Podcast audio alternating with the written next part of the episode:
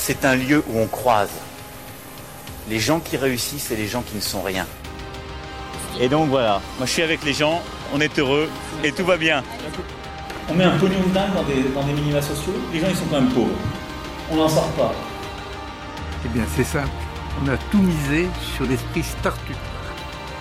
Je crois qu'on a besoin d'un peu d'égalité, d'un peu de liberté, parce que c'est quoi la devise française?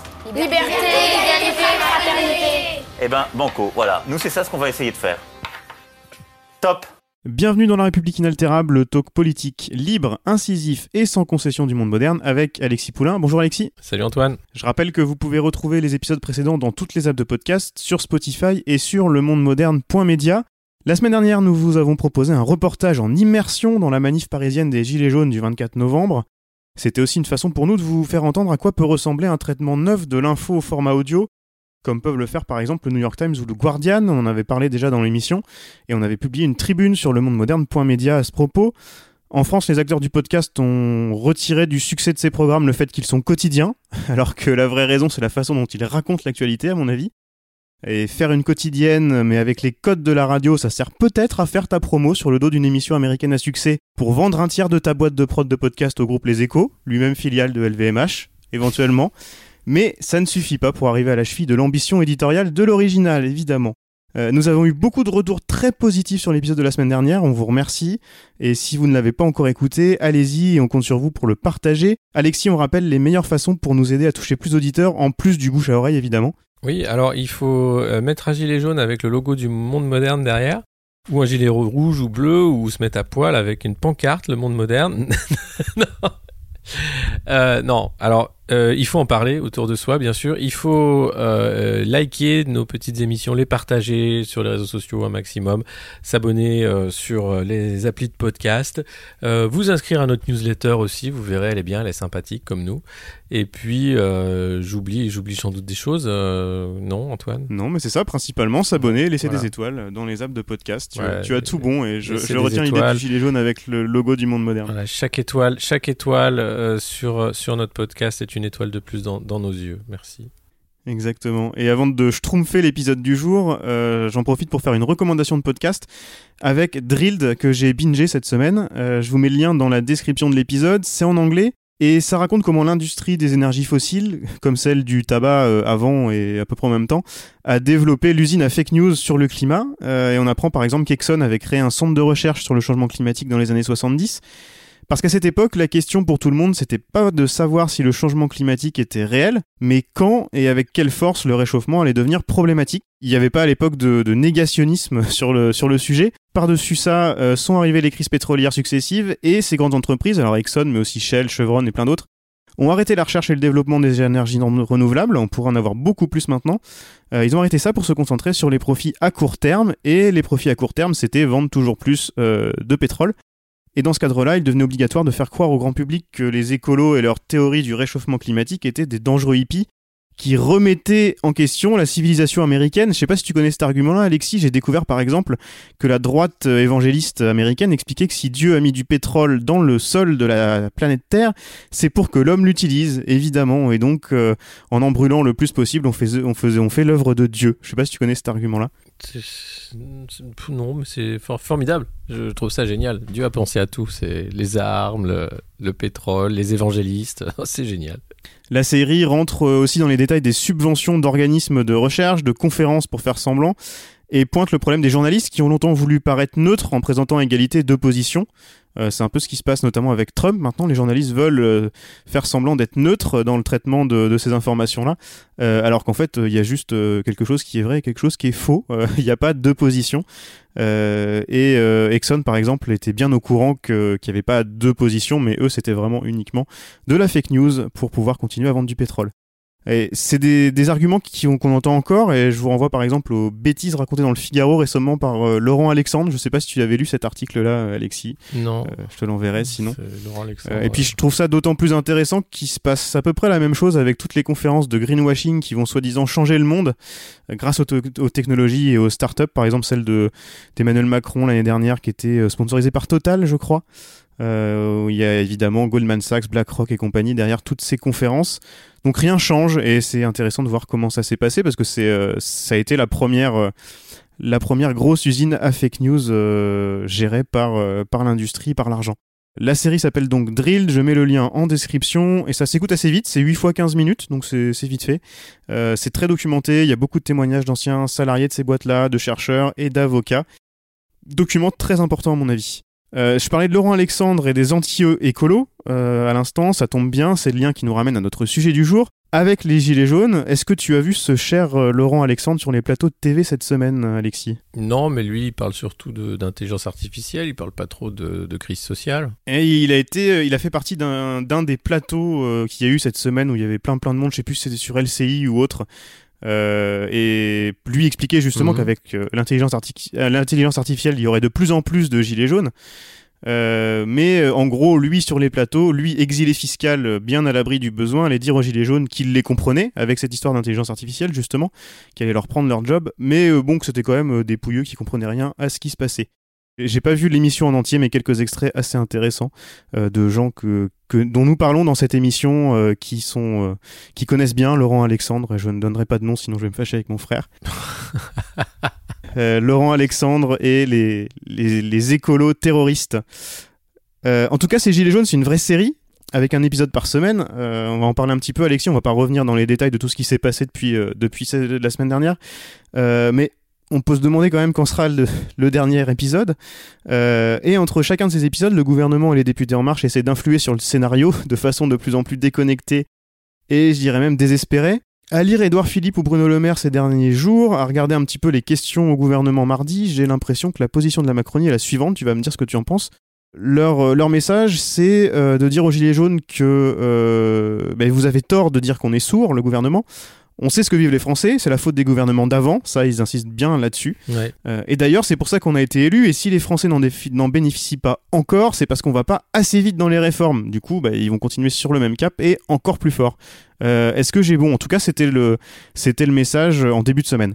En début de semaine, euh, ce qui m'a vraiment surpris, c'était après les, les scènes d'émeute, la violence qu'on a vue dans les rues de Paris, euh, voir le jour même Christophe Castaner, ministre de l'Intérieur, expliquer qu'il y avait eu un bug dans la communication politique du gouvernement, c'est-à-dire ramener ça de la communication. On est au-delà de tout ça, euh, c'est-à-dire croire que euh, on peut encore faire semblant, on peut encore communiquer. ça me paraît critique dans un moment où on a affaire à un refus global, un refus populaire profond euh, d'une politique qui est censée être le cap à tenir. Et on a vu au fil de la semaine petit à petit ce cap qui est le bon hein, dans, la tête euh, de Benjamin Griveaux, d'Emmanuel Macron, de tous ses conseillers. Ça reste le cap à tenir et c'est juste une péripétie. Les gilets jaunes empêchent juste de quelques mois la réalisation du grand œuvre.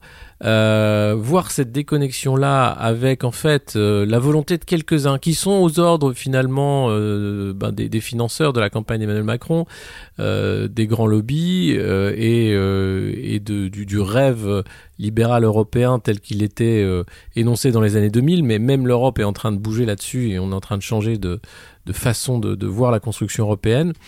Euh, c'est critique de voir la déconnexion, la difficulté qu'ont ces gens-là à comprendre que non, euh, ce cap-là, euh, on peut pas le tenir contre euh, sa population. Et c'est pas une tempête dans un verre d'eau comme ils ont voulu le faire croire lors de l'affaire Benalla.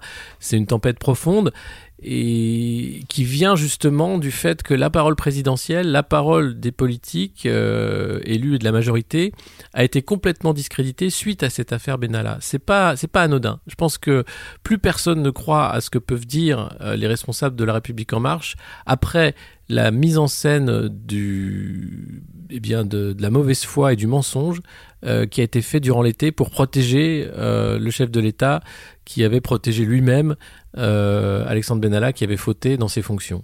ce qui aurait pu être là la péripétie. Mais cette péripétie-là est devenue finalement le, petit grain de sable qui a complètement cassé la machine de communication justement d'Emmanuel Macron et du gouvernement, qui fonctionnait très bien euh, sur la première année et qui aurait pu fonctionner comme ça pendant cinq ans éventuellement. Euh, or, euh, il se trouve que voilà, sur un, petit une petite mesure technocratique qui était la taxe sur les carburants, pensant que ça passerait. Eh ben non, ça passe pas. Et, c'est finalement un prétexte puisque maintenant, en trois semaines, le mouvement qui était une grogne fiscale est devenu simplement un mouvement de refus global du plan qui a été proposé par Emmanuel Macron et ses équipes euh, au, remède pour une France soi-disant malade. On va pas rentrer dans les détails de toutes les annonces, désannonces, mensonges, euh, etc. Euh, je crois que nos auditeurs sont, doivent être largement abreuvés tout ce qui se passe sur toutes les chaînes qui sont en boucle. Non, mais euh, on peut dire quand même que le, le fait, euh, un autre exemple de cette déconnexion, c'est quand Édouard Philippe arrive pour dire, écoutez, on, a entendu, c'est urgent, alors on va on va faire un moratoire sur les taxes et sur les prix euh, de l'électricité et du gaz pendant l'hiver, faisant croire que c'était une mesure qui était la nouvelle et ou parce qu'il avait entendu la colère. Or, c'est une mesure tout à fait banale qui est faite chaque année pour que l'État réadapte les tarifs à la sortie de l'hiver. Donc même là, ils sont incapables de sortir une mesure symbolique et je pense que c'est maintenant de l'urgence de dire que oui, on a entendu, on a compris et on revient en arrière et on s'excuse. Mais les excuses, ça fait pas partie de, de En Marche. Non, et je crois que le meilleur exemple de la panique ambiante, c'est Marlène Schiappa, qui expliquait comme ses camarades en début de semaine qu'il ne fallait pas changer de cap, en reprenant la super métaphore euh, des premiers et derniers de cordée. Euh, on s'est demandé longtemps si c'était si c'était une parodie ou pas euh, lundi soir, tous les deux. Bah, ça m'a ça m'a rendu fou. Mardi soir, elle commençait à expliquer qu'en fait, bah, il fallait faire plus, peut-être même revenir sur la suppression de l'ISF. Euh, Alexis, tu files souvent la métaphore de l'entreprise avec En Marche, et Emmanuel Macron lui-même s'en prive pas en comparant son accession au pouvoir à la création d'une start-up. Euh, on sait d'ailleurs bien mieux maintenant qu'il a levé des fonds à l'étranger et en région parisienne, comme tout bon start-upper. Mmh. Et il est en grande difficulté au bout de 18 mois à cause d'un capital politique qu'il est en train de finir de brûler. Euh, Chiappa me fait penser à ces marketeux digitaux, rien que de, dire digitaux, ça, j'ai des frissons dans le dos, mais qui, en fait, c'est ces gens qui ne connaissent rien d'autre que leur méthodologie, certainement pas le marché sur lequel euh, intervient leur, start leur startup, et qui soignent leur marque personnelle pour retrouver un job après la liquidation. Qu'est-ce que t'en penses? Oui, bah, c'est pire que ça. Moi, je pense qu'on a, on a affaire. Alors, euh, Emmanuel Macron rêvait d'une startup nation, en fait, et a vu en son mouvement une startup en marche. Là, on a affaire à euh, bah, un accident industriel en fait avec un cash burn incroyable, c'est-à-dire que il était capable de, cramer tout son capital sympathie euh, en un an, euh, avec aussi euh, de catastrophes RH sur le recrutement des équipes et, avec aussi euh, eh ben une bulle spéculative comme sont beaucoup de startups, c'est-à-dire que on propose un produit simplement pour récupérer une partie du marché, prendre le cash et puis partir avec. Mais on a affaire à des gens qui sont là pour la gestion des intérêts publics, c'est-à-dire qu'on ne gère pas un pays comme on gère une entreprise et un parti politique n'est pas une entreprise. Euh, puisque derrière il y a quand même un, besoin démocratique, un besoin de, réflexion, et que ce n'est pas du court terme. Euh, là, on arrive quand même à, bien, enfin, j'espère que tout le monde va s'en rendre compte qu'on ne peut pas comparer l'État à une entreprise, que c'est lamentable et que c'est pas comme ça que ça fonctionne et que euh, cette imposture, cette bulle spéculative, eh bien, a explosé en vol, comme beaucoup de startups, parce que le produit proposé euh, n'était pas du tout en adéquation avec le marché ou avec les attentes des consommateurs. Si on veut continuer dans cette métaphore affreuse euh, de comparer un pays à une entreprise ou un marché. Oui, mais en même temps, c'est ce qu'ils proposent. C'est, un peu, c'est un peu leur, leur, leur discours aussi. C'est que euh, si, si tous les services de l'État pouvaient être gérés par des startups, on s'en porterait pas plus mal. Absolument. Euh, à commencer par la présidence de la République. Euh, or, c'est pas comme ça qu'un pays fonctionne. Euh, ils l'apprennent à, à, nos dépens. Euh, ce, qui, est, maintenant euh, très inquiétant, c'est la dérive autoritaire possible, c'est la violence de la répression. On en est déjà à plus de six blessés à la tête par des tirs de flashball, dont deux dans le coma. Qui sont des étudiants en plus. On a affaire là à des lycéens. Euh, donc euh, tirer sur la jeunesse de cette façon-là, en flux tendu, à la tête, donc viser la tête, c'est quelque chose qui est inacceptable. Enfin là, on n'est plus, on est en est dehors du, pacte républicain. c'est c'est vraiment une crispation autoritaire qui peut aller à son terme et qui peut être extrêmement dangereuse et qu'il faut être très vigilant par rapport à ça. Alors parlons du CEO de la Startup France, parce qu'on n'entend quasiment pas depuis samedi. Euh, il a fait un petit tour au Puy-en-Velay, mais ça s'est pas très bien passé. Euh, c'est le moins qu'on puisse dire. Pour ne rien cacher à nos auditeurs, on lundi, on a fait une petite réunion du monde moderne avec euh, Antoine Dedecker qui a fondé le monde moderne avec toi et qui sera bientôt, j'espère, dans l'émission avec nous. Euh, et il a eu une idée, lui. Euh, on a eu pas mal d'idées euh, de nouvelles émissions, de nouveaux épisodes qui viendront dans les semaines suivantes. Une, une bonne idée par verre, on va dire à peu près. Et lui, ça lui a fait. Ce qui se passe en ce moment, ça lui a fait penser à un classique de la littérature francophone. et vous étiez assez d'accord là-dessus. Et tu vas m'expliquer un petit peu la métaphore, parce que tu as révisé tes classiques pour nous cette semaine, à la suite de cette idée d'Antoine. Euh, Macron, euh, le CEO de la Startup France, serait en fait le Schtroumpfissime. Ouais, c'est incroyable, c'est la prophétie des Schtroumpfs en fait. Si on lit l'album euh, de Schtroumpfissime, euh, on a dedans un Schtroumpf qui se fait élire en promettant plein de choses. Euh, euh, c'est la première fois que les Schtroumpfs élisent au suffrage universel leur Schtroumpf, parce que le grand Schtroumpf, euh, qui est une euh, caricature de Karl Marx, hein, est, parti chercher des ingrédients pour une potion qu'il avait plus. Il en a pour quelques jours parce que c'est assez loin. Donc il laisse le village euh, et le Schtroumpf à lunettes dit c'est moi qui vais gérer le village puisque c'est c'est toujours moi qui dit le grand Schtroumpf me dit t'es le meilleur tu gères le village. Et là non non il faut qu'on élise et donc hop élection campagne campagne où, où un Schtroumpf anonyme promet tout et son contraire à tout le monde et se fait élire euh, donc euh, représentant du village et euh, très vite il décide d'être le Schtroumpfissime et il devient autoritaire et il impose des, mesures pour contraire à ses promesses de campagne et pour se protéger, il crée une garde prétorienne avec des schtroumpfs armés. Les schtroumpfs n'ont pas d'armes d'habitude, et là, ils prennent des halbardes pour protéger le, le schtroumpfissime. Et, euh, et il met en prison euh, le schtroumpf farceur qui lui a offert un cadeau qui explose. Donc le premier à être emprisonné, c'est le schtroumpf farceur. Euh, S'ensuit une révolte incroyable. Le village euh, est, cramé de, de graffitis avec. alors c'est schtroumpfissime. d'émission quasiment, mais c'est Schtroumpf révoltez-vous, abat le Schtroumpfissime, ne vous laissez pas Schtroumpfer plus longtemps, Schtroumpfer avec nous contre le Schtroumpfissime. Le Schtroumpfissime est un... euh, Bon là on n'arrive pas à lire. Et, et le Schtroumpfissime qui arrive là et qui dit mais c'est une honte, c'est un scandale, quelle bande de Schtroumpfs ont osé Schtroumpfer le village ainsi? Et la réponse c'est c'est les insoumis. Et il se trouve que les Schtroumpfs insoumis partent dans la forêt et, euh, deviennent euh, une frange rebelle euh, du village contre le Schtroumpfissime. Tout ça finit dans un pugilat qui peut rappeler les émeutes parisiennes où le village est, saccagé. Avant le retour du grand Schtroumpf, qui calme finalement tout le monde. Euh, après ce moment d'égarement euh, du village Schtroumpf. Mais ce qu'on voit là, c'est la, la, logique incroyable en fait du, pouvoir autoritaire qui va euh, se mettre simplement en place par une élection. Et c'est là où je dis qu'il faut être vigilant et, relire ces classiques, notamment le Schtroumpfissime, parce que il n'y a pas de, a pas de secret en fait. Un président élu sous la Ve République, il est rarement élu en réalité par la moitié de la population française. C'est beaucoup moins que ça.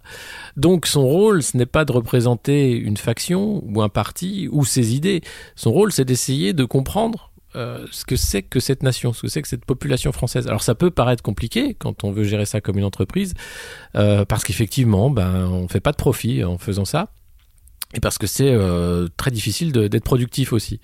Mais le rôle premier du président, c'est de garantir le pacte républicain, la liberté, l'égalité et la fraternité. Et dans la fraternité, il y a comprendre les aspirations de ceux qui ne sont pas du même bord. Il y a comprendre que la population française, elle est multiple, euh, et il y a comprendre les différents aspects. Et je pense que la crise actuelle des Gilets jaunes, euh, elle montre une chose, c'est que on a depuis maintenant beaucoup trop d'années euh, une élite, alors j'aime pas ce terme-là, mais oui, une élite euh, citadine internationale euh, et éduquée qui a complètement perdu le contact ou l'idée même de ce que pouvait être un Français moyen, un Français tout court, à savoir avec qui il vivait. Euh, et ça, c'est catastrophique parce que euh, et c'est le rôle des partis politiques, c'est-à-dire le parti, c'est une organisation qui permet d'être sur le territoire, qui permet d'être partout, qui permet de d'avoir des gens qui viennent de plusieurs bords, avec plusieurs courants au sein des partis aussi. Ça, on a vu aussi la crise des partis traditionnels qui explose parce que c'est difficile de même au sein des partis faire tenir plusieurs courants ensemble.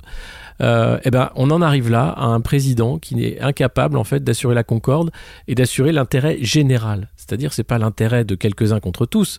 Euh, c'est l'intérêt général. Ça, ça demande euh, des années de travail, ça demande euh, une réflexion qui n'est pas celle de je vais faire de la France un, un territoire ultra attractif pour les investisseurs étrangers, pour qu'ils créent des jobs pour les chômeurs, comme ça j'aurais pu aller payer. et ça demande une réflexion collective, c'est-à-dire que la faillite d'Emmanuel Macron, c'est aussi la nôtre. Il faut pas tout mettre sur le dos d'Emmanuel Macron. Moi, quand je, quand je vois la violence euh, des réactions euh, par rapport au président, euh, c'est extrêmement inquiétant, c'est complètement irrationnel, et, c'est un bouc émissaire. Il est en train de devenir un bouc émissaire pour les faiblesses de toute la population française. Donc il faut arrêter ça. Il faut comprendre que l'échec de Macron, c'est notre échec collectif à tous en tant que Français. Tu parlais de la faiblesse, voire, enfin faiblesse, euh, c'est encore euh, faible comme mot, des partis politiques. Euh, pour finir, comme dans le- l'album euh, Le Schtroumpfissime, comment est-ce qu'on pourrait euh, schtroumpfer de la concorde et du vivre ensemble avec tout ce qui se passe Alors, euh, il y a un besoin démocratique, c'est-à-dire que on peut pas se satisfaire d'une élection tous les cinq ans avec euh, des élections municipales en plus, plus des européennes au milieu. Cette façon d'élire comme ça des représentants, elle est caduque. On voit bien que justement, le- les représentants ne représentent plus rien. Et c'est bien le problème. Donc il va falloir trouver au niveau local, et je pense que c'est extrêmement important maintenant d'écouter les maires, d'écouter euh, les, régions, ces gens-là qui sont au plus proches en fait des réalités, euh, expliquer de quoi ils ont besoin, à la fois en termes de financement, à la fois en termes d'organisation, de co-organisation, et de dire mais vous savez quoi, euh, c'est pas parce que par chance, par hold-up politique, vous arrivez à être élu une fois que vous avez cinq ans d'immunité, que vous avez cinq ans pour faire n'importe quoi. Non, la preuve. Euh, la sanction, elle est là dans la rue, dans une violence qui est euh, euh, délétère. Donc il faut trouver le moyen de faire démocratie autrement, avec l'exemple suisse et les votations. Ils y arrivent très bien en démocratie directe, nos amis suisses. Alors vous allez me dire c'est un petit pays, etc. Mais ils y arrivent. Il y a des cantons, c'est décentralisé. On souffre en France, bien sûr, de, de, de l'ultra-jacobinisme euh, qui fait que toutes les lignes de chemin de fer passent, par Paris forcément, et qu'on a des territoires euh, enclavés, euh, inconnus ou très loin de la République. Ensuite, il y a le, pacte social. Le, le problème qu'on a ici, c'est sur la justice, la justice sociale, la justice fiscale, le fait de dire que vous voulez moins d'impôts, il y aura moins d'État, c'est faux. Vous payerez peut-être moins d'impôts, mais les impôts seront collectés différemment. C'est-à-dire qu'on peut ne pas refuser à la taxe sur les GAFA, on peut la faire autrement, et ça c'est au niveau européen. On peut taxer les gros, on peut le faire, mais ça c'est pas seulement national, ça doit être effectivement euh, une impulsion mondiale. Si le mouvement des Gilets jaunes se passe uniquement en France, il est voué à l'échec. C'est un mouvement international. Il faudrait aujourd'hui réactiver Occupy Wall Street, aujourd'hui qu'il y ait des Gilets jaunes dans, tous les pays euh, où il y a de l'injustice sociale et fiscale, c'est-à-dire tous les pays, euh, pour dire ça suffit, ce vol de la valeur, ce vol de la valeur travail doit cesser. Et le travail, effectivement, doit payer, mais pas des miettes. Euh, donc c'est un travail euh, collectif qui dépasse même le cadre national. Mais il y a à la fois un besoin démocratique et puis il y a un besoin de, de justice, qu'elle soit fiscale ou qu'elle soit sociale. Très bien, merci pour euh, cette analyse. On se retrouve la semaine prochaine. On attend euh, l'acte l'acte 4 euh, samedi, puis il va sans doute passer pas mal de choses d'ici samedi d'ailleurs. Euh, on rappelle peut-être euh, un, un slogan du Schtroumpfissime pour la manif de samedi? Je suis devant le livre sacré. À la fin, quand même, je, je tiens à dire, le grand Schtroumpf arrive et fait ah, Bravo, je vois que malgré ce qui s'est schtroumpfé, vous êtes resté de bons et braves petits Schtroumpfs. Allons, je vous pardonne. et à la fin, le grand Schtroumpf est magnanime. C'est- Un peu d'optimisme. Ah bah ouais, il dit non mais vous vous rendez compte, vous êtes vous vous êtes conduits comme des humains. Voilà, c'était ça qui était, était terrible. Euh, alors le- les slogans du Schtroumpfissime. Schtroumpf, révoltez-vous. À bas le Schtroumpfissime. Ne vous laissez pas schtroumpfer plus longtemps. Schtroumpfez avec nous contre le Schtroumpfissime. À bas le Schtroumpfissime. Voilà, quelques slogans. euh. Parfait, bah, ça me paraît être des bons, des bons slogans. Merci Alexis, à la semaine prochaine, salut. Merci Antoine, salut.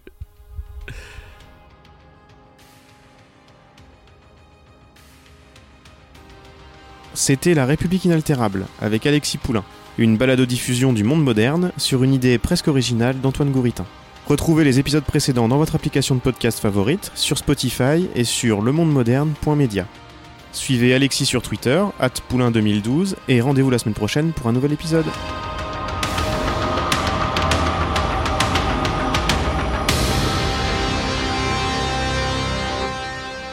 Top